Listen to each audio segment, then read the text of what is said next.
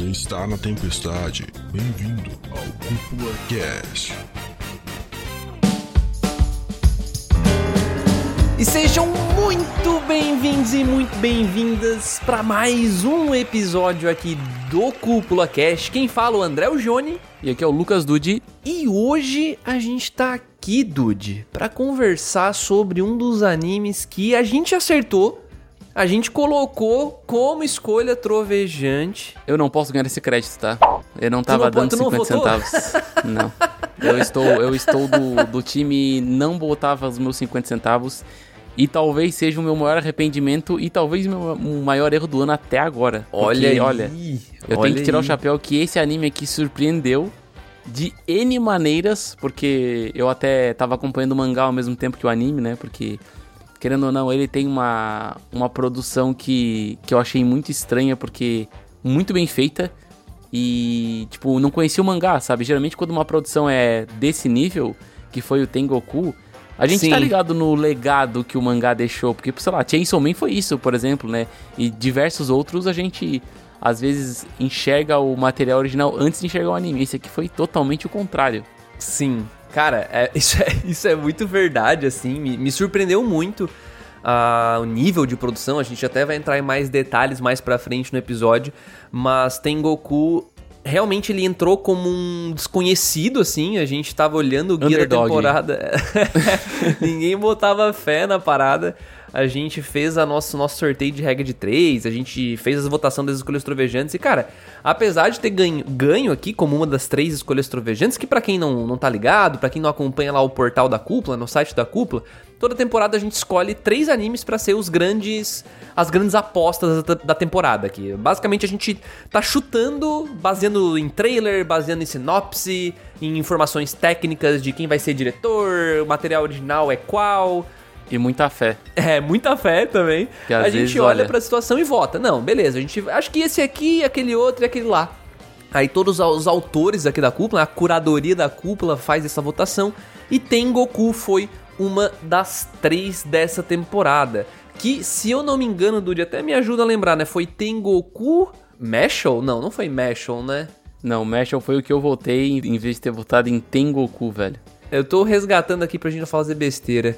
Meu Deus, foi Cara, Tengoku e eu quem? acredito, eu acredito que da, da temporada passada foi o Tengoku, foi o Oshinoko e também eu acho que foi Hell's Paradise, que é o Jigoro Jigoro Não, foi Kaku. esse aí, tu tem razão. Foi esse aí, mas o, o Oshinoko não foi, velho. O Oshinoko não foi. Eu lembro que a gurizada pegou no nosso pé ainda, porque o. Principalmente nos autores aqui, o Jonatas, né? Ele pegou muito no nosso pé.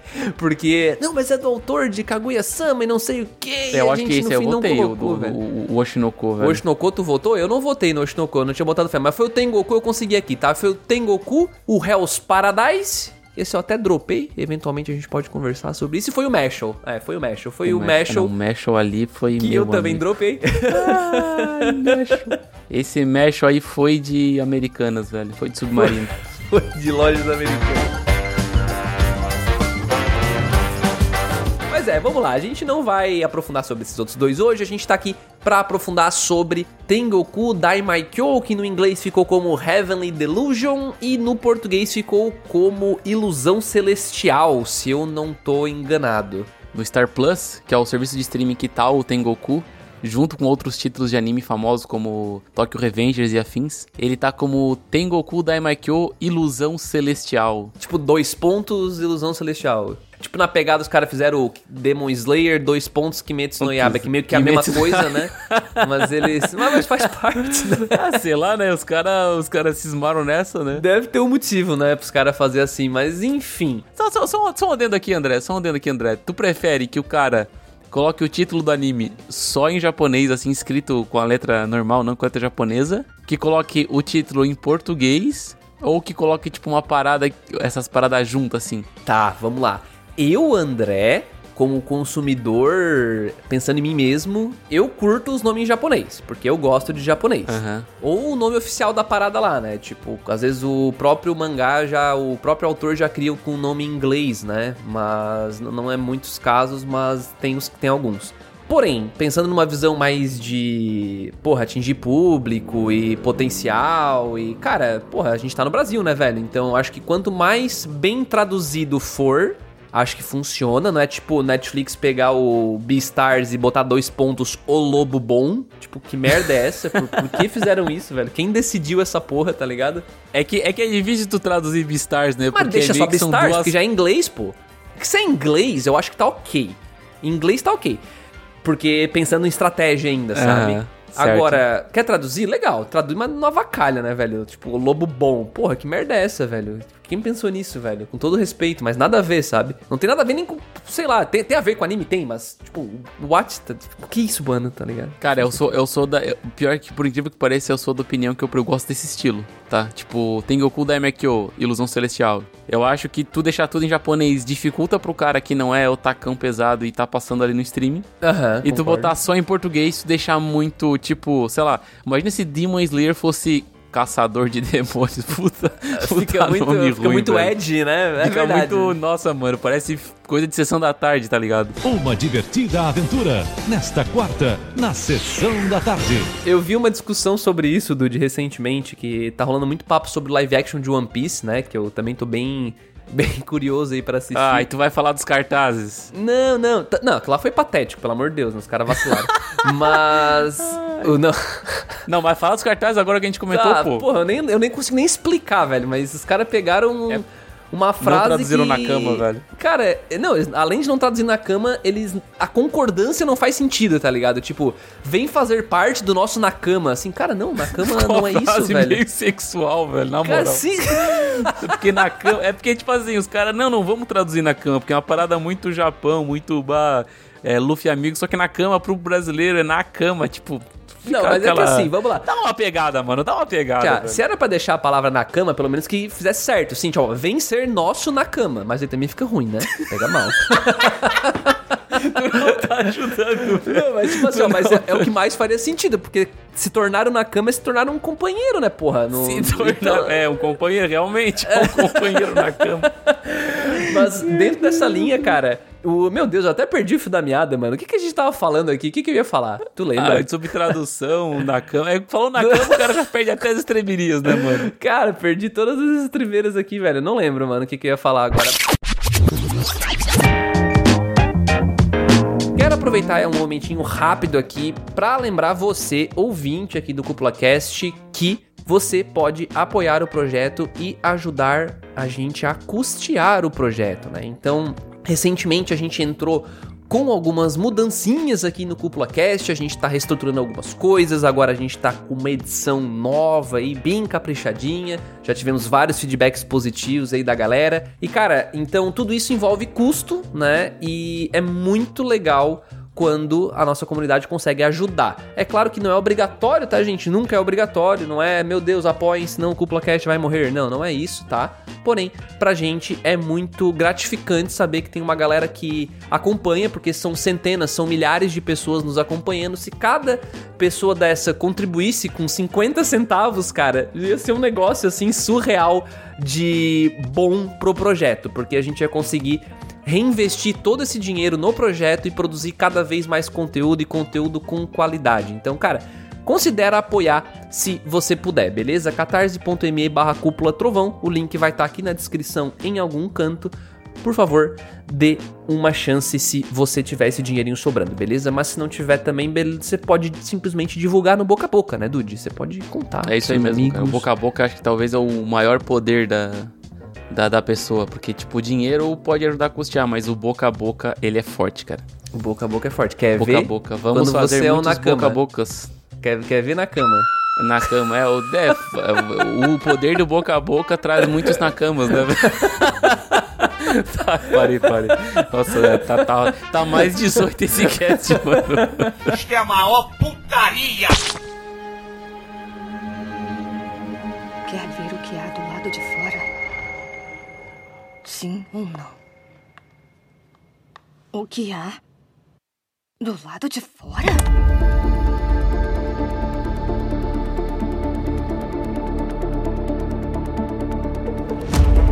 Em 2024, monstros grotescos se esgueiram em meio às ruínas do Japão. Enquanto os sobreviventes juntam com dificuldade o que pode para sobreviver, Kiruko aceita o pedido derradeiro de uma mulher misteriosa para levar um garoto chamado Maru ao paraíso. Essa é uma sinopse bem padrão, não é estilo Netflix, mas é da Star Plus, né? Eu acho que eu gosto dessa ideia de guardar um pouco do mistério da história pro anime, porque tem algumas coisas que são muito deixadas de lado, né? Porque o anime em si ele é criado para dois núcleos. Ele se vende, se tu olhar para a capa dele no começo, André, se tu vê a capa dele no Star Plus e afins, ele se vende como um anime que conta um núcleo só, sabe? Uhum. Mas eu acredito que de primeiras impressões, já começando pelas minhas aqui, eu devo de dizer que eu tiro o chapéu para esse anime porque ele fez uma coisa que eu não via, acho que há muito tempo, que é contar duas histórias ao mesmo tempo sem perder o ritmo e sem deixar uma menos interessante que a outra. Eu acho que, tipo assim, é incrível o como esse anime te surpreende por mostrar que uma adaptação bem feita, ela vai muito além, cara. À primeira vista, ele parece ser um anime que vai tentar imitar muitos outros animes que a gente vai comentar aqui, como por exemplo Neverland e tudo mais. Mas eu, mas eu acredito muito que ele tem um roteiro muito mais interessante e ele consegue ao mesmo tempo brincar com a tua mente, porque por, por diversos plot twists ao longo do, do, decorrer. Mas eu queria saber de ti, cara, o que que tu achou do, do desse começo? Que eu acredito que ele tem aquele pós-apocalíptico padrão com criaturas que a gente já viu muito ao longo, do, ao longo dos tempos, sabe? Cara, eu acho sim. que às vezes até o cara é um pouco é um pouco cansado a gente comprar esse universo porque muitas das vezes é tipo, pô, ah, nossa, pós-apocalíptico, ah, catando suprimentos, sabe? Não é uma uhum. coisa tão interessante, né? Uhum. Cara, eu, Dude, eu fiquei muito sentindo isso quando a gente viu o trailer dessa parada, porque o trailer, ele foi certamente o que me fez votar no Tengoku aqui como uma escolha trovejante lá na nossa votação. Porque, cara, ele faz o que um trailer tem que fazer. Ele mostra várias coisas, ele meio que tenta dar uma ideia central da parada, que realmente deixa muito claro que a gente tá num, num clima pós-apocalíptico. Ele mostra os personagens, ele mostra uma animação legal, ele mostra um bom trabalho de ação, ele mostra um, um, um plot que parece interessante porque, porra, tem toda essa ação, tem uns monstros no final tem um bebê alienígena e tu fica, cara, meu Deus do céu, cara, que, que isso, velho, sabe? Então tu fica curioso. Eu acho que o trailer ele, ele cria essa ideia já para quando a gente entra no anime e ter esse impacto que tu teve. Eu concordo plenamente. Eu acho que. Eu não lembro se é no episódio 1 já, que a gente já começa a ver que existem dois núcleos, mas eu tenho certeza que dentro dos três primeiros a gente já sabe que existem os dois núcleos. Cara, já tem aquela promessa, apesar de não ter nada certeiro, mas existe a promessa de que esses dois núcleos vão se conectar de alguma Exatamente. forma. Exatamente. Então, a gente não sabe como. A gente não sabe nem, inclusive isso a gente vai desenvolvendo um pouco mais pra frente no anime, a gente não sabe nem se, o, se os dois núcleos estão ocorrendo ao mesmo tempo. E isso é muito interessante também. Mas assim, só pra não perder o fio da meada que tu falou do trailer, antes de eu comentar isso sobre os dois núcleos, a minha percepção foi totalmente ao contrário. Eu lembro na época que a gente assistiu o trailer do Tengoku, eu achei que era muita coisa pra um anime, tá ligado? Porque Sim. muitas das vezes os caras mostram um monte de coisa, fazem um trailer, tipo, absurdamente bem feito, tipo, bem maluco. E daí tu chega pra ver o anime, é, um, é uma parada sem saída, tá ligado? É tipo, são várias coisas aleatórias acontecendo sem contexto nenhum. Então eu já fui um pouco com o pé atrás, tá ligado? Sim. Um pouco e tu não tá atrás. errado, né? Porque até não é mistério para ninguém, mas talvez, quer dizer, talvez seja para você se você não assistiu ainda, mas esse anime ele não se finaliza em 13 episódios, que é o que a gente tem até agora. Na verdade, eu posso dizer que ele não avançou muito, mesmo em 13 episódios, assim, ele Tengoku, ele tem muito aquela ideia do anime que, como o Dude citou, um Promised Neverland, que a gente já teve aqui no passado para conversar sobre. Ou um Shingeki até, que tu sabe que tem mais do que aquilo. E é uma trama conduzida pela tensão, pelo mistério, por, tu não sabe o que vai acontecer. No próximo quadro, na próxima cena ou no próximo episódio, tu não sabe de verdade. Ele cria muitas perguntas. E fica muito óbvio que ele não vai conseguir responder todas elas O de um problema jeito é que ele bom. cria pergunta demais, né? Isso, ele não vai conseguir responder todas elas de um jeito bom em apenas 13 episódios, 12 episódios. Não dá. Mas ele faz um milagre, velho. Ele faz então, um milagre. faz milagre, mas ele não legal. responde tudo também, não. Ele não responde, na verdade, ele não responde muita coisa. Ele. Mas isso não é ruim. É porque ele é um anime que ele não foi feito pra acabar em 13 episódios, ponto. Ele foi feito já se pensando, cara. Se isso aqui tipo, fizer sentido, né? Se o, se o comitê de produção vê que, pô, realmente o anime aumentou as vendas do material original, várias plataformas de streaming resolveram investir aqui, a gente conseguiu levantar uma grana com essa parada. Porra, vai ter segunda temporada e a gente continua contando essa história, a gente vai continuar desenvolvendo essa parada, sabe? Eles, eles criaram o Tengoku temporada 1 pensando nisso já, porque a temporada 1 ela não resolve nada. Mas eu vou falar pros ouvintes, cara, que se você pegar o Tengoku anime e comparar com o mangá, é absurdo o que os caras fizeram. É nível Demon o- Slayer. É nível Demon Não. Slayer, assim. Não, não, não só de. Não, eu diria, eu diria que o Step Up de beleza é difícil de tu comparar com Demon Slayer, porque é muito caprichado, mas a construção de história tá totalmente diferente. Sério? Por causa que- Totalmente sim. diferente? Totalmente. Por causa que o que acontece? Quando a gente tem o núcleo do Maru e o núcleo da Tóquio, né, que é a garota do orfanato, Uhum. a no mangá é os tempos eles são diferentes do anime. Ou seja, o tempo da história da Tóquio no anime ele é mais comprimido. Então, tipo, tem coisas que não aconteceram num- quando, quando acabou o núcleo da, da Maru.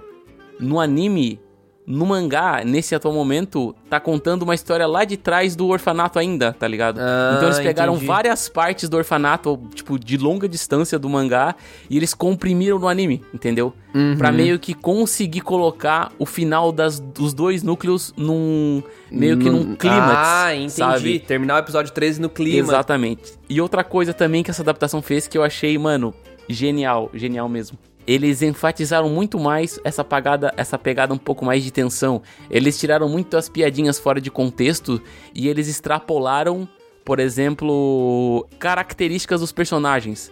Um exemplo bem clássico que na primeira cena que a gente conhece Omaru e Akiruko. Akiruko, ou Kiruko na verdade, né? Acho que a gente tem que chamar de Akiruko, Okiruko. calma. Akiruko. Akiruko? Hum, Calma. E você vai dar discussão? Calma, Akiruko. Mas enfim, nesse começo, o garoto que é apresentado no mangá, ele não luta, mas no anime ele luta. Ah, é? Sim, e eu acho que é genial isso, porque se tu for ler o mangá, lá mais pra frente, do nada ele começa a lutar muito, e tu fica meio, pô, do nada ele começa a lutar pra caramba, Do nada, fugiu do- entendi, do, porque não fez parte da introdução dele. Exatamente, só que nesse momento fez parte dessa introdução, Caralho. sabe? Construiu bem diferente o personagem. construiu bem diferente o personagem, sabe? Então, tipo, entregou um pouco mais dessa característica dele. E também teve outra questão que no mangá apareceu e não apareceu no anime, por exemplo. É, é contado a primeira aparição da arma, da, da, daquela arma laser que, que eles carregam, Sim. sabe? Então, tipo, tem várias coisas que não foram contadas na história. Não é que não somariam, mas eu acredito que o mistério deixado no ar acabou, tipo, acrescentando. Tiraram piadas, tiraram histórias de explicações de alguma coisa, é, acrescentaram coisas dos personagens que fa- faria mais sentido apresentar cedo, sabe? Então, por isso que eu digo que é uma adaptação que, tipo, tá num nível muito além. Porque é como se eles pegassem o material, eles despedaçassem tudo e remontassem, sabe? Perfeito. Então eu, eu, eu tiro o chapéu disso porque tem que ter coragem pra fazer isso. Porque tem muito anime que não, não, não peita uma dessas, sabe? Tipo, o cara quer fazer by the book. O cara quer pegar tal cena é agora e depois é tal cena. Não, a gente tem que fazer assim. Acho que vem muito do conhecimento do diretor, né, cara? E eu acho isso fantástico, cara, porque ele tá priorizando a entrega da experiência, sabe?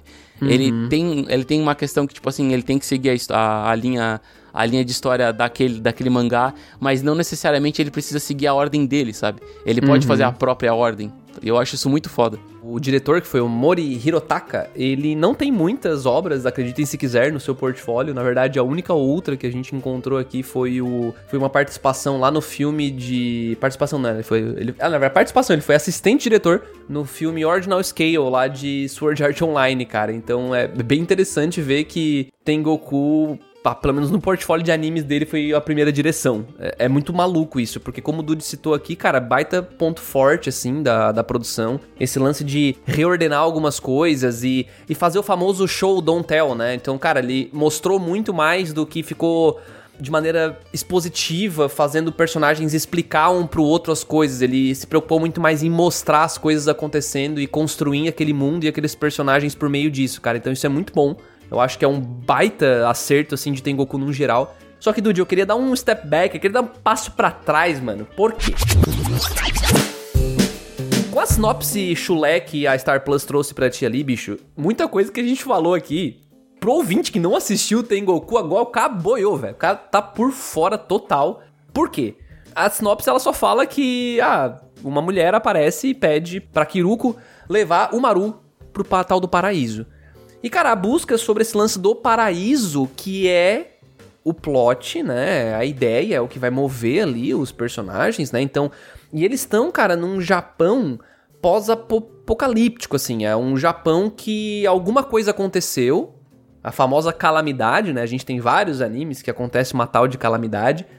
A, pró a própria Kiruko e o próprio Maru são dois adolescentes que nasceram já nessa época pós-calamidade, então eles nem conheceram o que eles chamam de antiga civilização, que é a nossa civilização hoje, né? Então essa galera, eles não sabem exatamente o que é a nossa vida atual hoje, porque é tudo destruído lá, literalmente destruído, assim, é prédios que não tem mais ninguém morando, estradas tudo quebrado, prédio quebrado, carro abandonado, Racionamento cara, de comida, racionamento de gasolina, tipo, são poucos que têm esses tipos de privilégios que hoje no nosso mundo são coisas mundanas, né? Então, Exato, o que é rotineiro hoje lá é um, é, é, sabe, é um evento, assim.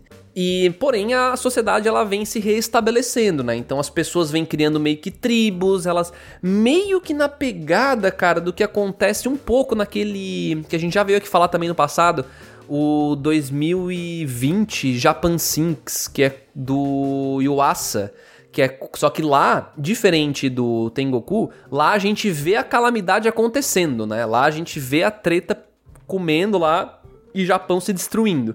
Aqui não, a gente já entra na história depois. E Uhum. ao mesmo tempo, conta-se uma história dentro de um orfanato, que isso é muito Neverland, né? Então Nossa, tem muito, muito até demais, eu Neverland. diria. Exato, tem várias crianças nesse orfanato, a princípio elas têm alguma coisa diferente. A narrativa vai mostrando alguma coisinha ali, tipo, ah, um consegue pular mais alto ali, ah, o outro é super inteligente, a outra louca que parece que fala com os espíritos, um negócio assim. Só porque não tem nada comprovado. É só um negócio tipo assim, ó, parece que tem algo aí. Então tu não tem certeza. Se aquela velhote da, da cadeira de roda fosse um homem careca, eu diria que era uma referência aos X-Men, né? Porque só é, faltava uma- isso, Uma né? academia de mutantes ali, né, cara? E, mano, então a gente acompanha essas duas histórias em paralelo e a narrativa ela vai dando indícios de que uma coisa está conectada na outra. E até, cara, eu acho que, pô, essa busca do paraíso faz a gente se perguntar, pô, será que ali é o paraíso? Será que é esse lugar? E eu acho que Tengoku, ele acerta muito nisso, porque é uma história que ela se constrói e ela se susten- se sustenta nessa tensão, nessa, nesse mistério. E conseguem fazer isso muito bem até o seu episódio 13. Assim, todo episódio você assiste tenso, todo episódio você não sabe o, que, tá, o que que vai vir logo em seguida. Mas ao mesmo tempo, é quase como se todo episódio fosse um slice of life, que mostrasse a vida da Kiruko e do Maru nessa parada pós-apo- po- pós-apocalíptica. Como que eles sobrevivem, o que eles fazem, como que as pessoas que estão que sobreviveram e estão vivendo no Japão naquela né, de- pós-calamidade estão sobrevivendo e eu acho isso muito interessante porque leva várias questões filosóficas também. Na final, o que é o paraíso? Será que o paraíso vai ser um lugar que tem energia? Um porque, porra, eles não têm mais direito a essas paradas, sabe? É um lugar que tem comida gostosa? Tem água potável? Ou será que não? Realmente é um lugar como é apresentado nessa esse núcleo de crianças meio Neverland? Será que é lá um negócio diferente, tecnológico, um negócio, sabe, meio fora, parece ter um negócio meio alienígena ali, um negócio diferente, sabe? É muito louco, cara. Eu acho muito interessante isso. Eu acho que. no- eu lembro que no começo, quando eu assisti, eu não tinha noção do- de como é a história hoje. Eu acreditava que na verdade ia ser o famoso. Vai contar os dois núcleos, vai chegar no final, vai colidir e acabar a temporada, sabe? Depois se pensa na, na interação dos personagens, né? E justamente por aquilo que eu falei de ele ter reorganizado as coisas, torna a nossa percepção primária muito, tipo, enganada, sabe? Porque tu acha que o paraíso é lá pelo jeito que a história tá sendo contada, Total. entendeu? E daí no, no mangá não fica tão nítido assim, mas fica um pouco. Mas o anime deixa isso muito escancarado, porque ele dá muita ênfase pra dentro do orfanato, a ponto de a gente achar que esse é o paraíso, porque ao mesmo tempo que, ah, vamos para o paraíso, e ao mesmo tempo tá contando a história de um local super resguardado, com crianças muito bem alimentadas e tratadas, com uma tecnologia, uma IA bem avançada que cuida das crianças, e daí tu para pra pensar, pô, ambiente climatizado, comida entregue. Ah, então isso aí deve ser o paraíso, né? Que É. na verdade eles consideram paraíso porque é um local onde se vive uma vida normal, sabe? Só que eu, eu devo de admitir que eu gosto muito dessa ambientação da escola. E à primeira vista ela pode ter feitas, feita muitas semelhanças ao Neverland. Só que, cara, eu sinto que a, a entrega do local ela é muito detalhada pra, o- pra, é, motivação dela. Porque, por exemplo, se tu parar pra perceber, é uma escola onde tem crianças e feminino e masculino. E depois a gente descobre até que tem uma, uma criança lá que parece até um ET de Varginha. Tipo, muito, muito maluco. Mas se tu parar pra perceber, cara, é, o uniforme das crianças são unissex. Tipo, meio que não, não quer dizer que não são. Tipo, não tem um uniforme feminino e masculino como no Japão ou, alguma, ou, ou em qualquer outra sociedade, né? Que precisa usar uniforme, né? Meio que elas são tratadas como uma unidade única, né? Então, e aí, eu, o que eu acho legal é que nesses pequenos detalhes que aquele ambiente te entrega, tu começa a se questionar coisas. Como, por exemplo, qual, por que essas crianças estão aí? Será que são armas biológicas? Será que na verdade elas são. elas vão virar soldados? Por isso que elas não são tratadas como masculino e feminino?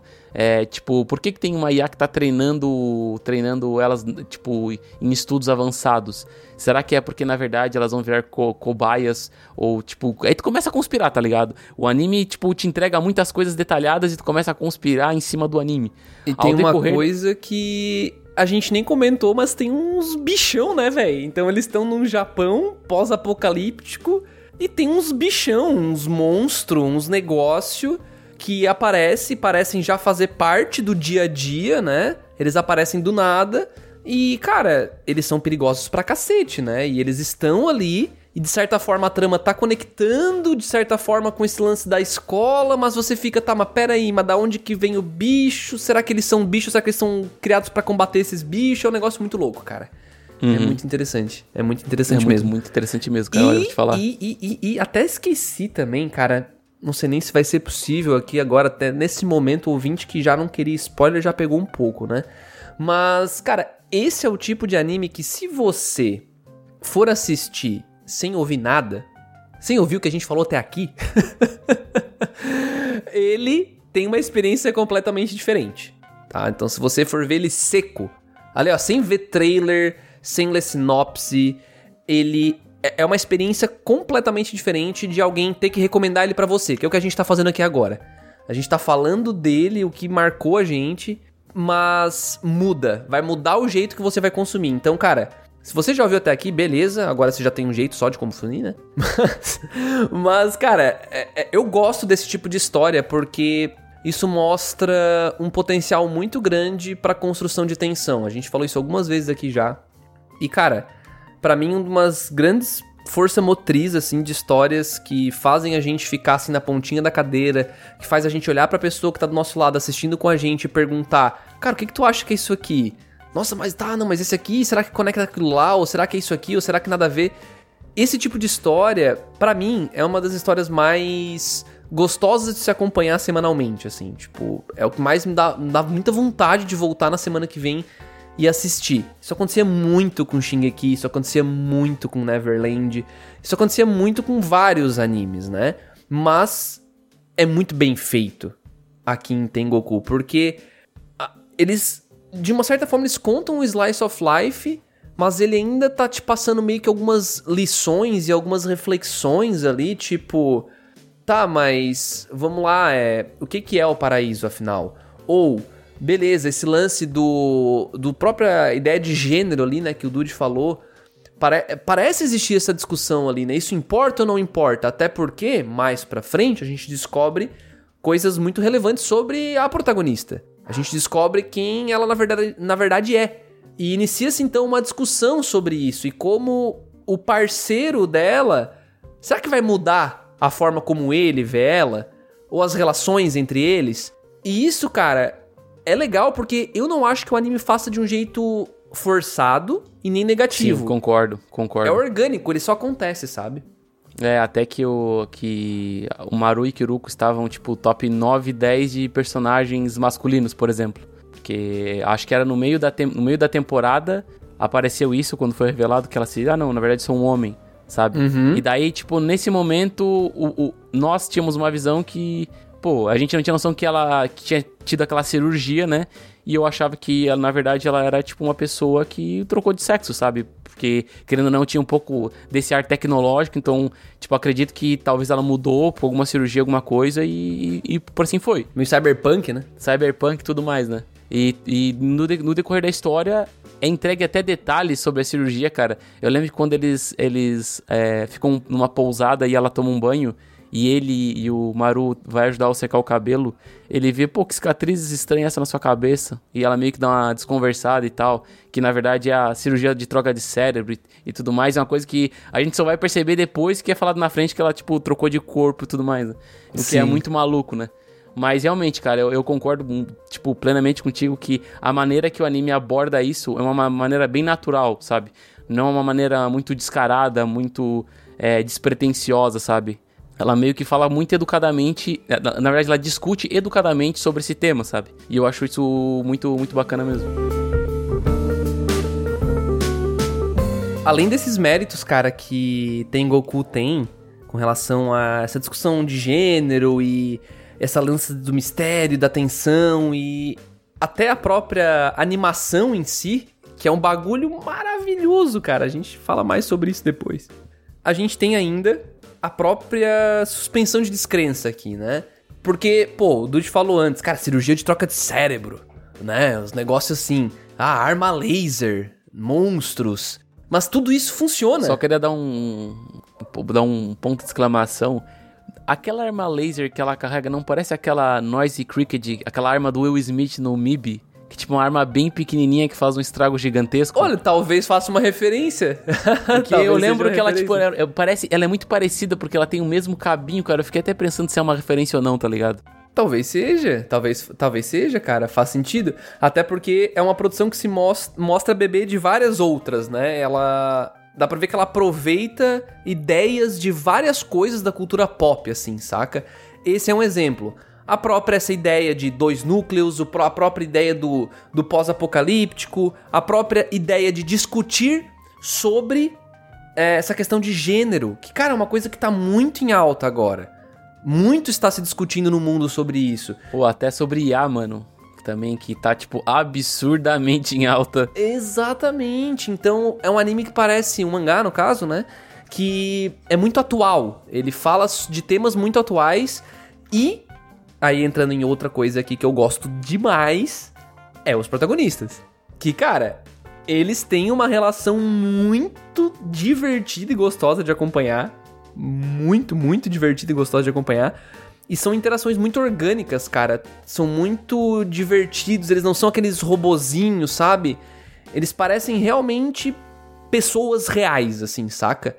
Eu consegui enxergar Kiruko, no caso o Kiruko, o Maru ou outros personagens que aparecem na obra como pessoas que existem, poderiam existir aqui do meu lado, sabe? Então, eu acho que uma obra de ficção, principalmente um anime, ter esse poder de convencimento, cara, é algo que não é tão fácil quanto eu gostaria, sabe? Tipo, é, é difícil encontrar uma obra que faz tão bem quanto tem Goku. Sendo bem sincero, assim. Não é. Ah, na temporada sai 40 anime e tu encontra 10, 15 que faz isso. Não é, velho. Tu falou sobre suspensão de descrença, mas eu admito que teve um pequeno ponto que me incomodou ali no começo da história, que é aquele poder do Maru de destruir aquelas, aqueles comedores de humanos, como eles chamam, né?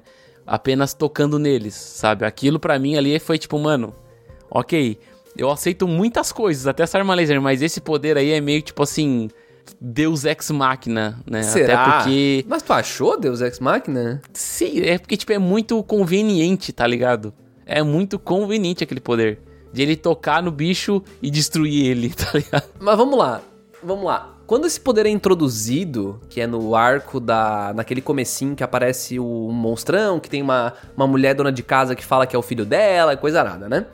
Quando ele faz isso pela primeira vez, existem diálogos que dizem que tipo que isso é comum pra ele, né? Tipo, não é uma coisa que é uma novidade ali, uma coisa uma é uma, é uma novidade pra gente, mas pra mim ainda faz parte de uma grande introdução do personagem Maru.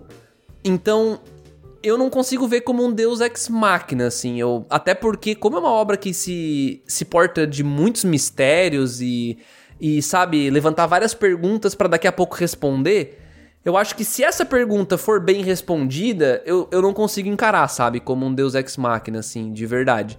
O que eu encararia como um deus ex machina seria se do nada, além desse poder, Ele ele tivesse descobrisse esse outro. poder. Ah, tá. Outro. Não, ele tem outro, do nada. Não, é esse, mas na verdade ele tem esse aqui nada, também. ele tem ó. poderes psíquicos também, sei lá, é, uma parada do nada assim. ele vira o bichão aqui, É, tá pode ser, pode ser. É, eu, eu consigo imaginar cenários piores, assim. Mas é porque eu imagino muito esse poder, cara, como se fosse, por exemplo, em vez. Na hora que ela tá escrevendo a história ali no mangá. Em vez de ela fazer uma força genial pra, pra derrotar um monstro gigantesco, ela só faz uma solução básica pra deixar ele parado ou, ou tipo, pra deixar ele imóvel pro cara chegar, tocar a mão e matar, sabe? Tipo, por isso que foi uma. é, Por isso que eu acho uma solução meio de- Deus Ex Machina, porque ela tem que pensar em como mobi- imobilizar os monstros e depois o cara só encosta, quer dizer que ele matou, entendeu? Por isso que eu achei.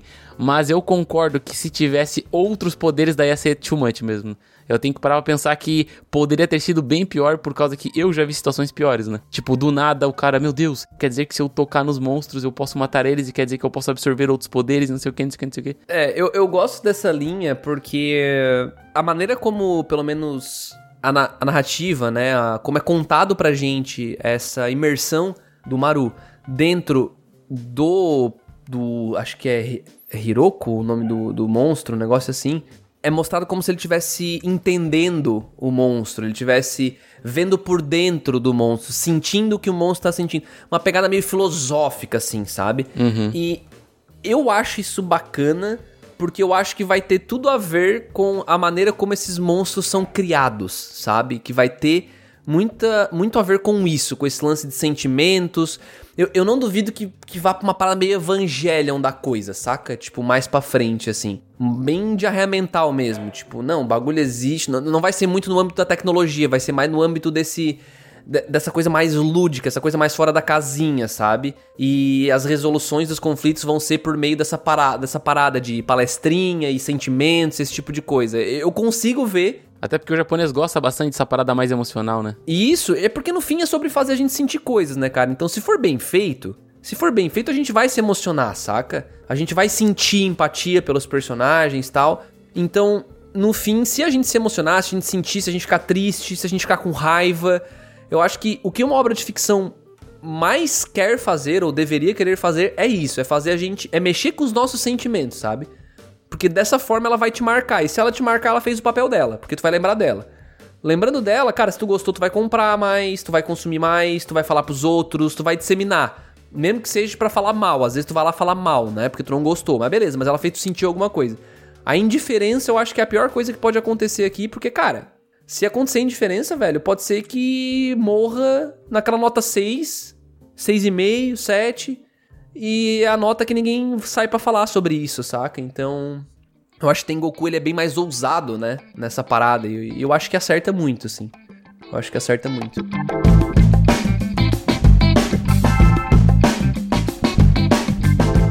A gente já conversou bastante sobre o começo, né? E eu queria te indagar, André. Queria perguntar pra ti quando foi que tu percebeu que uma história era no futuro e outra era no passado. Porque eu acho que esse foi um dos maiores, tipo, acho que trigger points da, da- desse anime, porque você tá assistindo normal os dois núcleos e você não percebe no começo que tem essa, esse contexto de tempo, até porque tu acha que o orfanato é no paraíso, né? E, e eu admito que quando eu percebi que um era no, no futuro e um era no passado, meu olho fez assim, ó. Tipo, ele, ele arregalou e eu pensei, eu não acredito. Eu fui tapeado todo esse tempo. não dá pra acreditar. Não dá pra acreditar. Impossível, impossível. Caramba, Mano, cara. muito maluco. Por causa que quando é revelado, quando foi revelado pra mim, que era no no passado e no futuro, cara, meio que tipo muitos pontos se conectaram. Porque o ponto, vou te contar o ponto que eu percebi que um era no passado e um era no futuro. Quando a, a Mimihime morreu no futuro, né, no terraço, abraçado com o, o Shiro, né, que na verdade é o, aquele doutor Usami, do tapa-olho. Quando eles morreram no telhado, e daí no pós-crédito apareceu ela numa caverna escura, so, se sentindo sozinha, e do nada apareceu uma pessoa e iluminou o caminho, que na verdade era o Usami se matando pra ir junto com ela, eu me toquei que, caralho, na verdade é no passado, tá ligado? E daí, por que, que eu percebi que era no passado? Eu vou te contar o, o porquê. Por causa que é meio que mostrado nativamente que algumas pessoas do orfanato, elas têm um pouco esse poder de ver o presente e o futuro, tá ligado? Tipo, conseguir perceber coisas do futuro e, e aquele icona lá, ele consegue perceber o presente, ele consegue ver, ele tem uma visão além do alcance do presente. Ele consegue ver imagens que estão longe dele, por exemplo, né? E tudo mais. E foi nesse ponto que eu percebi, cara. E, cara, eu tenho que tirar o chapéu, por causa que, se tu parar e olhar alguns episódios antes, eles conseguem dar, eles dão algumas pistas pequenas, mas muito pequenas mesmo.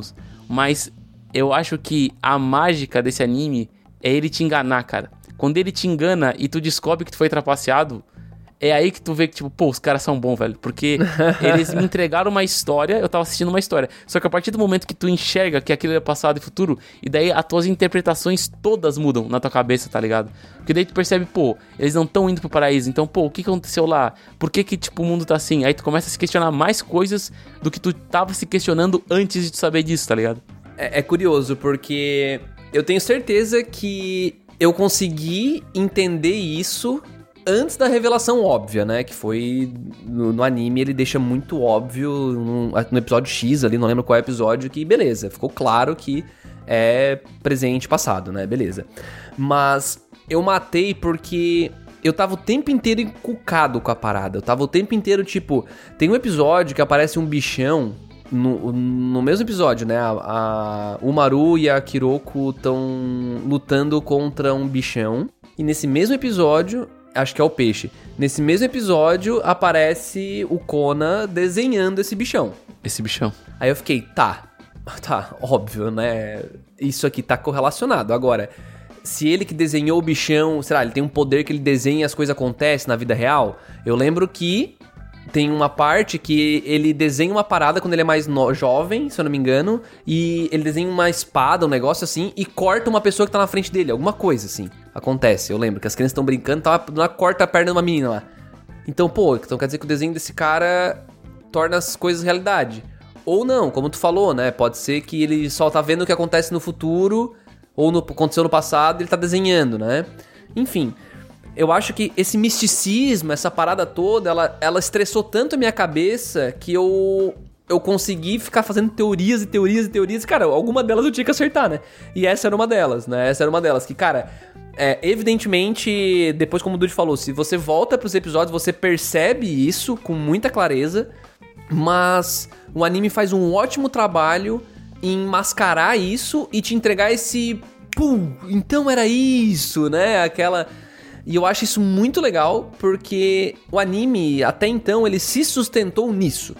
E eu acho, cara, que é um grande acerto quando você quer cair na boca do povo, né? Então, é o que Shingeki fez, cara. É o que Shingeki fez e Shingeki é o que é porque ele fez isso, né? Então ele ficava tipo, putz, então era isso.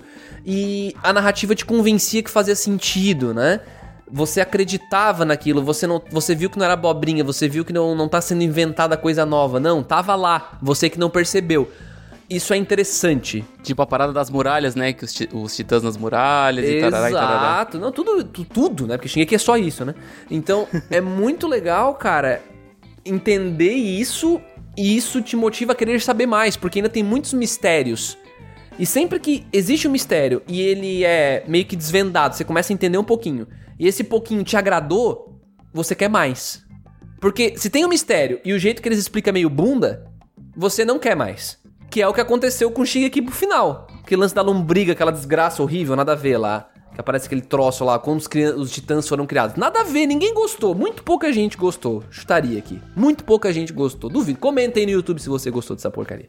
Mas, cara, Aí ele entregou a resolução pro mistério que não atendeu a expectativa. Então a gente não queria mais. Por enquanto, Tengoku tá acertando. Então, eu quero muito continuar vendo Tengoku. Eu tô considerando fortemente ler o mangá, velho. Porque eu quero muito ver como que essa história vai andar. O problema é que, assim como o Dude, eu dei uma folhada no mangá. E, bicho, É complicado. é outro nível, cara. A produção técnica da parada, velho. Até eu sigo ah, algumas páginas, né, de, de Sakuga e páginas que falam sobre direção e produção de animes. E, cara, todo mundo classificou Tengoku, que foi na mão do Production ID, né, que é o estúdio, inclusive, do próprio Shingeki, temporadas 1, 2 e 3, né, que eu tava falando aqui antes. Haikyuu, puta Haikyuu. anime bem feito também. Psycho Kuroko no Pass, Basket, tipo, Kuroko, própria primeira temporada de Vinland Saga. só coisa de, de, de renome, velho. Exato, só coisa pesada aqui. Os caras, cara, os caras não, não largaram a mão não, velho. Os caras capricharam demais. Todo mundo tava chamando de super produção, cara, esse anime. Todo episódio parecia um filme, velho. Todo episódio parecia um filme. Inclusive, aqui vai um fun fact aqui, né? Que tem um episódio que tem o animador, um dos grandes animadores do estúdio Trigger. Tem um episódio que é muito trigger, velho. Eu acho que é episódio 9 ou 8. Ele é muito trigger, muito trigger. Agora não me lembro, acho que é Jun ou alguma coisa. Jun Takeshi é o nome dele. Cara, é muito trigger. Eu tava assistindo com a, com a minha namorada e eu olhei pra ela assim, cara, isso aqui tá com cara de trigger, velho. Eu até fiz o tweet depois lá no Twitter. Cara, é porque tava muito trigger. E era. Então os caras trouxeram um cara. Então eles ainda brincaram com essa ideia de produção, entendeu? Então a produção tava muito sabendo o que eles estavam querendo fazer, assim. Eu não, eu, não, eu não entendo o suficiente, eu não acompanho o suficiente pra dizer se foi uma produção saudável, se os caras tiveram um cronograma bom, se os animadores não se fuderam no processo, porque geralmente é o que acontece. Mas a entrega final aqui, porra, o bagulho ficou em outro calibre, assim. Sem dúvidas, um anime. Olha, vamos lá, sem dúvidas não, porque a gente teve Demon Slayer, né? Mas. eu arrisco dizer que o melhor produzido. Eu acho que o melhor produzido da temporada, assim, sabe? Porque Demon Slayer é muito, bem, é muito bonito. Mas esse capricho de direção que também é bom no Demon Slayer, não sei se foi melhor do que esse aqui, tá? Muito bom mesmo. não, mas acho que Goku. dos animes novos, talvez, eu acho que ele foi o mais bem produzido. É porque tem Oshinoko também, né? É difícil comparar assim. Eu não sou especialista, não consigo comparar se o Oshinoko tá melhor ou não. Porque teve muitas cenas do Oshinoko que, mano, tipo, belíssimo, riquíssimo, sabe? Só que em comparação, tem outras cenas do. do Tengoku que, mano, tipo, um absurdo, tá ligado? Eu gosto da economia narrativa de Tengoku. Eles fazem muito o show don't tell. Eles fazem muito, tipo, Sim. o dito pelo não dito, sabe? Tipo, cara, você entende como as coisas funcionam só de observar como os personagens estão interagindo, só de observar o mundo, sabe? Eu acho isso muito difícil de fazer, sabe? Eles conseguem comprar essa suspensão de descrença de ti sem falar muita coisa. Isso, tu tá convencido, velho. Isso aí acho que é um poder até que o Oshinoko não teve, né? Porque tem muita coisa do Oshinoko que é meio que narrada, tipo, até pela questão da reencarnação e tudo mais que tem no anime, né? E É bem Tal, tal, expositivo. tal. É bem Nossa, bem expositivo. expositivo. uhum. Até porque, querendo ou não, o Tengoku é. Tem um, é a demografia dele é Seinen, né? O Oshinoko não é Seinen, né? Então ele tem essa característica também porque o público. A revista que ele é publicada é pra um público um pouco mais jovem, né? Pode ser, faz sentido. E até saiu em. E, tô até tocou num ponto muito curioso antes, cara. Que é o lance do. as pessoas não conhecerem, a gente não conhecia, né? Infelizmente, cara, essa parada foi pega pela Disney, né, velho? Então, cara, tá numa plataforma de streaming que não tá nem aí pra anime, bicho. Não é tá porque o nem Star Plus, o Star Plus ali onde tá o, o Tengoku, parece que ele não investe tanto em marketing quanto uma Crunchyroll investe, quanto uma Netflix investe, né? É meio que ela retém alguns animes pra ela, como por exemplo o Tokyo Revengers é um deles que tá lá. Só que ao mesmo tempo tu não vê sendo divulgado, tu não vê tipo campanha sendo feita, né? Então Não tem nem tag. É meio- Não tem Não, nem tag tem nem de anime. tag. É só, é só uma série lá no catálogo. tá lá ficção, ficção científica, animação, ação e aventura, tipo É isso. Tá na animação, óbvio, né? Mas, cara, é, tá misturado com um monte de outras coisas, como se a estética anime ela fosse realmente igual à estética americana. O que não é, velho. A gente já discutiu isso aqui antes. Não é pra entrar no mérito, não é ser o chato do anime, mas anime é anime, velho. Então, seja feito no Japão ou não, tem uma estética. Então, não à toa, Netflix criou tag animes, porra. Netflix, velho. Netflix. É o, acho que é o streaming mais acessado do mundo. Criou tag animes. Por quê? Porque é um estagiário falou pra fazer? Não, porra, tem estúdio envolvido. Tem estudo envolvido nessa parada, sabe? Essa decisão foi tomada muito acertada. E não à toa a gente vê o anime em si crescendo muito no Brasil e hoje. E eu tenho certeza que a Netflix tá sendo impactante nisso. Eu tenho certeza. Eu tenho certeza que Crunchyroll ganhou assinantes por conta de Netflix. Ah, não, isso aí eu tenho certeza. É, as pessoas conheceram animes por Netflix, pesquisaram sobre streaming de anime e encontraram o maior deles, né? Que é a grande referência, que é a Crunchyroll, saca? Então, isso é muito foda, velho. Isso é muito foda. É, uma, é, uma, é tristeza que Tengoku tenha- esteja lá porque tá desaparecido, né? Eu acho que 90% das pessoas que assistiram, assistiram por meios né, duvidosos. Eu fui um Mas deles, lá na. Star Plus ele tá dublado, tá? Tá Ele dublado. foi- tá dublado. Não, tá bem feito, só que não tem divulgação. Tá- não tem divulgação, velho. Sabe? Então é um mangá que ninguém conhece. Será que, tipo, chegamos num ponto onde se o anime tá na Crunchyroll ou na Netflix, ele tem muito mais tendência a virar mainstream pro público do que se ele tirar na- se ele tivesse na Star Plus ou na Disney? Eu sou desses, eu sou desses. Inclusive, tô puto que o Oshinoko não tá em nenhum dos dois. Eu lembro que na temporada retrasada teve o nosso queridíssimo lá Paripi Komei, que ele não ficou popular na minha concepção porque ele também não estava em nenhum serviço de streaming. E era um baita anime, velho. E eu acho muito curioso porque, assim, quando a gente olha pra Parip Komei, beleza, muito pouca gente conhece o original. Só que você olha pra Tengoku, cara, foi eleito um dos melhores animes, é, mangás para adultos no, em alguns concursos no Japão. Ele tem notas muito boas por lá, repercute bem lá. Foi um estúdio de alto calibre que pegou, então eu não consigo entender por que, que ninguém trouxe, né? Beleza, acabou lá, talvez alguém queria, mas no fim a Star Plus botou o pau na mesa e comprou, porque também brigar de, brigar de dinheiro com a Disney não dá, né, gente? Mas e o Oshinoko também? Por quê? Por que o Oshinoko não tá em nenhum lugar, velho? O bagulho é popular pra cacete no Japão e fora do É Japão. dinheiro, no final é do- dinheiro, né? Mas, cara, ninguém comprou essa desgraça, velho. Como assim ninguém comprou essa desgraça? Ou só não, não foi vendido, mas não faz sentido. Enfim, eu fico triste com isso, velho. Fico triste.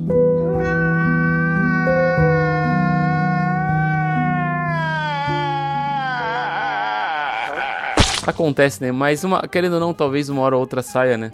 Talvez uma hora ou outra Talvez venha saia, mas, mas perderam o hype, né? Erraram já, né? Pois então. Mas, ainda assim, tem algumas coisas em Tengoku que deixam a gente com um pouco com o pé atrás. Eu não sei dizer se são pontos negativos. Eu acho que a gente tem que. Vale a discussão. Mas. Porque nem tudo é 100% aqui. A gente tem no mangá. Tem várias coisas desnecessárias, assim. Tem vários. Várias adições narrativas que o autor, né, que é o Ishiguro Masakazu, que ele tem outra outra parada dele, né? Outra obra dele é o Soredemo Machi Wate, não sei o que aqui, tá? É uma parada que vamos lá, é de meninas, é, então tem várias mulheres no elenco, provavelmente a ideia é vender alguma coisa, né, sei lá. Mas em Tengoku ele acaba trazendo alguns elementos narrativos que na minha visão não fazem sentido pra história, né? Então, e a escolha, a escolha do diretor do anime foi cortar essa porra toda. a escolha foi cortar. Então, Sim. dá um exemplo aqui. Tem várias cenas onde a Hiruko, ela, sei lá, ela vai conversar com o Maru e o close no mangá é um close sensual, é um close que mostra as curvas da Hiruko, assim, sabe? Eu não sei se é um- uma tentativa de narrativa pra mostrar que é uma mulher e de repente vem aquela quebra, aquele plot twist, né? E aí a gente começa a se perguntar, tá, peraí, mas se identifica como, não sei o que, e o passado, e papapá, e como que o Maru tá se sentindo tal, beleza, pode ter essa discussão aí. Mas existe ainda algumas coisas que são complicadas ali no mangá, e a produção do anime escolhe mudar isso. Porém, uma coisa que a produção do anime escolheu manter foi a fatídica cena do episódio 11, 12 ali, que eu não lembro agora exatamente qual é, que é quando a, a, a Kiruko finalmente encontra a pessoa que ela quer encontrar, e, meu, ela é abusada, né? Então ela sofre abuso sexual dessa pessoa, né? Então é um bagulho complicado, delicado. A pessoa que ela estava procurando, né? A Tipo, pessoa que ela tava estava- procurando por que ela anos. considerava uma família, né? Exato. Então, tipo, a parada fica ultra mega mais complicada do que a gente imagina. Exatamente. Cara, tipo assim, essa cena em específico, eu, eu admito que eu não estava esperando nem um pouco, tá ligado? Não tava Porque- esperando? Não, por causa que eu, eu, eu achava que o que acontece? Ela tava procurando o doutor e esse cara. Como ela encontrou esse cara, eu achei que a história ia caminhar por um caminho onde o cara não sabia o paradeiro do doutor e só tinha uma pista. E daí eles seguiriam é, em busca dessa pista e depois eles continuariam passando, se trocando informações e tudo mais, né? Até porque, como a gente tá acompanhando só os dois e diversas pessoas são aleatórias no meio do caminho, eu achei que eles iam ter conhecido pessoas pra meio que ficar no núcleo principal com eles, né? Pra não ficar só os dois, né? Direto os dois e sempre pessoas aleatórias aparecendo no caminho, né? Eu realmente não estava esperando por isso. A cena foi, na minha concepção, foi muito desconexa com o momento, sabe? Porque foi muito do nada e meio que aquele cara que abusou dela, tipo, do nada mudou de personalidade e fez aquilo, tá ligado? E aí eu fiquei me perguntando, tá, mano, por que isso do nada, tá ligado? Do nada. Tipo, não teve um, um contexto real falado, é, tipo, não mostrou se isso rolava antes, tá ligado? Com outras meninas, se ele fazia isso, tá? Tipo, meio que do nada o cara fez aquilo porque fez e tu fica se perguntando, mano, qual que é o propósito disso? Sabe? Eu fiquei me perguntando, qual que é o propósito disso? Qual que é o propósito narrativo pra isso? Cara, vamos lá, vamos ver se eu consigo, de alguma forma, é, não é defender, mas sim estressar o argumento aqui. Eu concordo que esse tipo de cena sempre é muito problemática, é, ainda mais quando não vem com avisos. É uma cena forte, é uma cena que, cara, é um. Meu, é, é o ato, saca? É o ato mostrado, né? Só não mostra mais porque seria hentai. Então, cara, ia mudar toda a classificação negativa, aquela coisa toda, né? Todo público. Mas quem já passou por coisas parecidas, cara, é gatilho total, assim. É um negócio pesado, é um negócio que, meu, se você assistiu, passou por isso, beleza, mas se você pensa em recomendar esse anime pra alguém, você tem que avisar a pessoa, né? Principalmente pra mulheres. Ou, se bem que homens também sofrem com isso, né? Dependendo da situação. É gatilho, total. Mas, vamos lá, tentando encontrar o propósito narrativo da parada. A Kiruka, ela tava com uma crise de identidade, ela não sabia quem ela era, né? Acontecer isso, eu acho que. Diferente de ti, Dude, eu tinha certeza que ia dar merda, tá? Eu tinha certeza que ia dar merda. A hora que eles encontrassem esse cara, ou o médico, eu não sabia qual dos dois eles encontrar primeiro, ou encontrar os dois juntos, eu tinha muito certeza que ia dar merda, tá? Eu tinha certeza que, tipo, ia ser algo ruim, porque esse anime ele faz isso desde o episódio 1. Ele te mostra uma coisa e ele te mostra, mas não é bem assim. Né? Então ele constrói tudo isso, toda essa, essa criação de esperança de que a gente vai encontrar um cara legal. Então eu já tava meio que com a ideia de que, beleza, não vai ser um cara legal. Agora, que o negativo seria algo assim, eu não teria como saber, né? Pelo que. É, é- é bem sutil, tá? Eu não explorei a fundo, mas o que eu entendi, e até ouvintes, se quiserem somar isso nos comentários e me explicar com um pouco mais de detalhes, sem spoilers, né? Mas eu entendi que aquele cara ele tinha relações com a irmã do cara. E ele até tem uma cena que é um. Enquanto tá acontecendo a coisa, meio que corta e mostra ele quando ele era o menino ainda, né? Na cama e. Na cama de novo. Ele. mostra ele deitadinho. que momento pra mostra ele, mostra ele deitadinho. E um diálogo do cara, né? Do otário com a irmã dele, falando, tipo, ah, mas ele vai acordar, uma parada assim, sabe? Bem coisa tipo, ó, a gente tá aqui quietinho fazendo uma coisinha. E, e o garoto tá no outro quarto dormindo, vamos acordar ele e tal. Então meio que dá a entender que era realmente a namorada antiga dele. Hum, Não justifica. tá.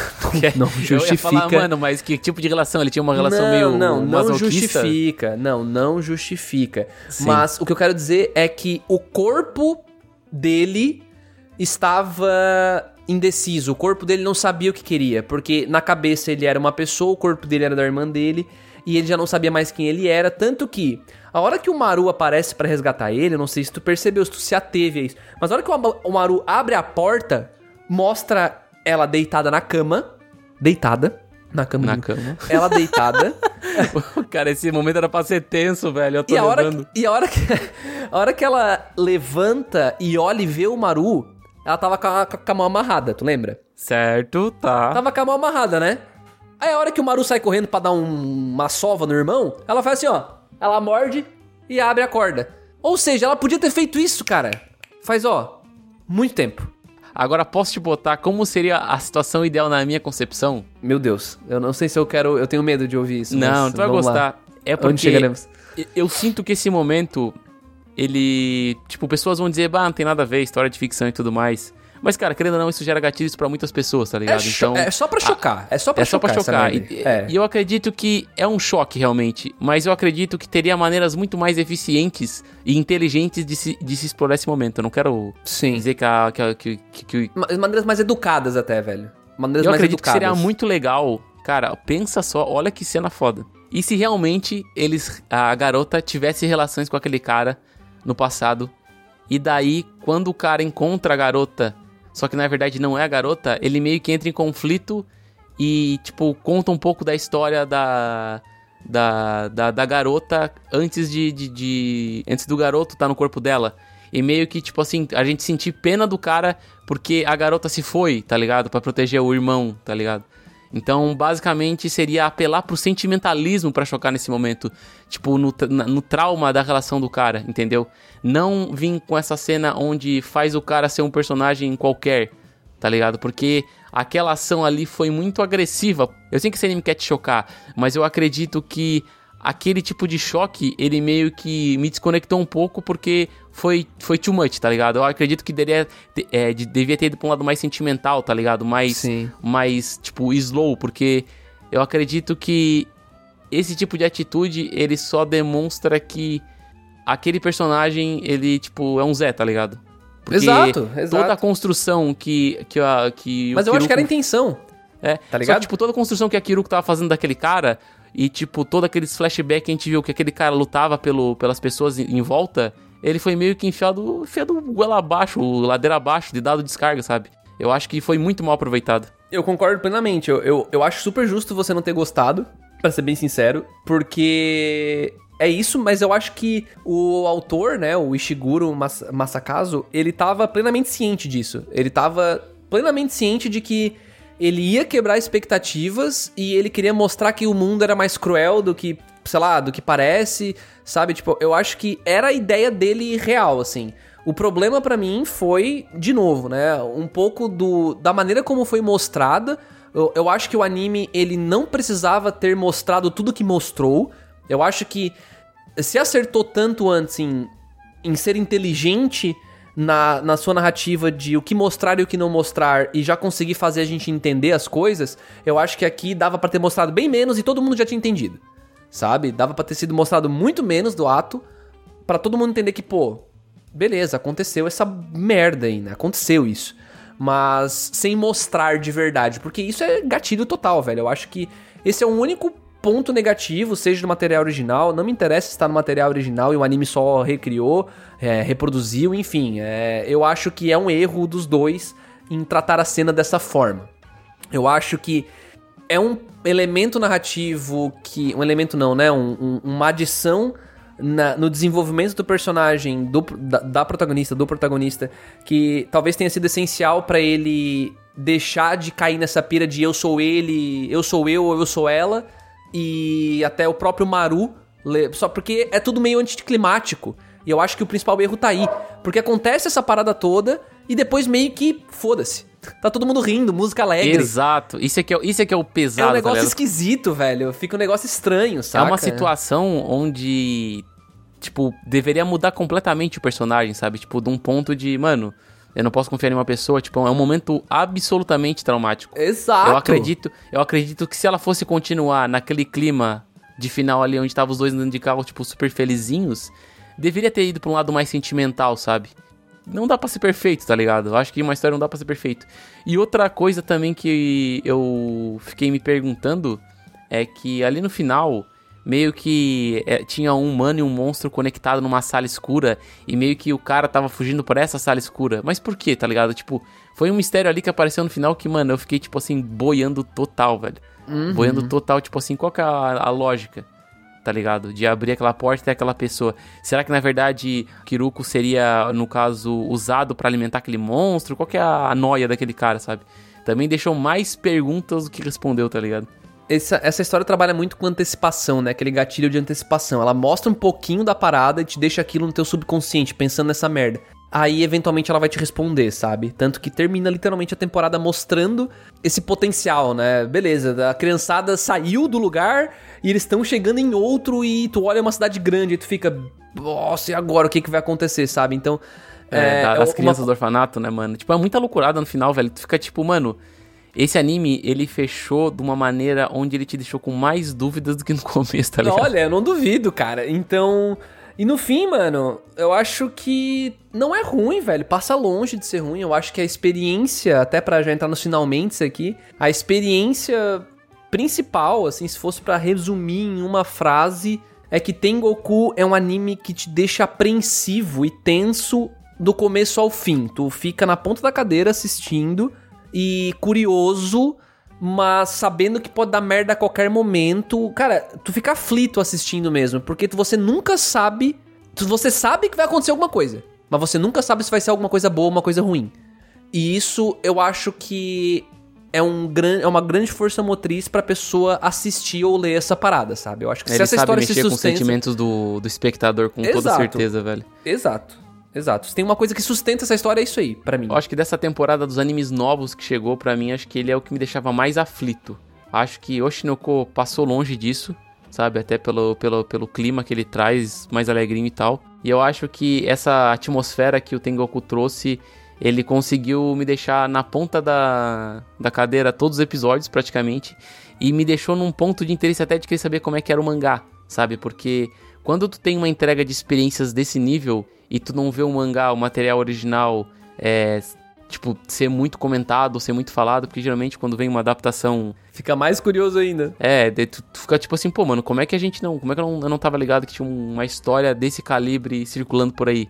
Nunca ouvi falar desse nome. Então, cara, é, sinceramente, eu acho que esse anime aqui, eu acho que ele ainda vai, vai nos revisitar final do ano com talvez, tipo, sei lá, um melhor anime de drama, ou melhor anime, tipo, de, de suspense, talvez, do ano, tá ligado? Eu acho que é bem, é bem possível mesmo, cara, porque o que ele entrega aqui de, de tipo, de, de choques na, na- na- quando tu tá assistindo, não é, é- Cara, não é qualquer anime que consegue fazer isso, tá ligado? Eu acredito que são muitos poucos no ano que conseguem te entregar essa carga, tá ligado?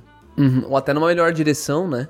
Uma Aham, coisa com assim. certeza. A, única pena é que eu não sei se animes que não estão na Crunchyroll entram na votação da Anime Awards. É. Então, mas se entrarem, esse aqui seria um forte concorrente, assim. Seria um forte. Ah, não, acho no que entra serviço porque... de streaming tá. tá tem, tem, tem que estar no serviço de streaming. Tá na Star Plus. Tem, é, tem que estar no service stream, né? Porque eu lembro que Paripe Mei não tá na Crunchyroll, mas ele levou alguma coisa lá, se eu não me engano. Acho que é opening, sei lá, não lembro agora.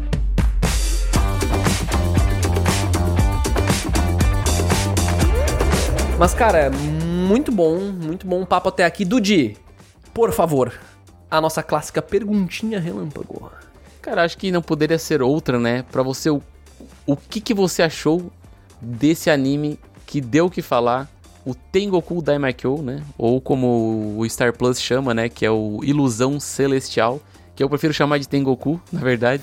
Foi mais prático, né? Comenta aí no YouTube e no Spotify o que, que você acha, que nós vamos trazer os melhores comentários no episódio de comentários no final deste mês.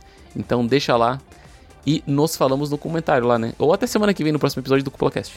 Excelente. Então, lembrando, esse episódio está disponível no YouTube e no Spotify. Em ambos os lugares você pode deixar a sua resposta. No YouTube tem mais espaço, é mais prático, né? Porém, no Spotify a gente também vai estar lendo e podendo. Não dá pra responder, na verdade, né? No YouTube a gente pode responder. Mas, cara, acompanhe a gente, seja lá por onde, mas continue acompanhando. Dependendo da plataforma que você acompanha, cara, no Spotify. Lembre de deixar aquelas estrelinhas para valorizar aí, né, o nosso feed, o Spotify ver que vocês curtem o nosso trabalho, né? Isso é muito bom. E se você acompanha pelo YouTube, cara, segue o canal, deixa aquele like no vídeo pra dar o suporte pra gente, beleza? Gente, muito obrigado pra quem ouviu até aqui. Um grande abraço pra todo mundo. E é isso. Falou. Venha ser um Nakama. Meu.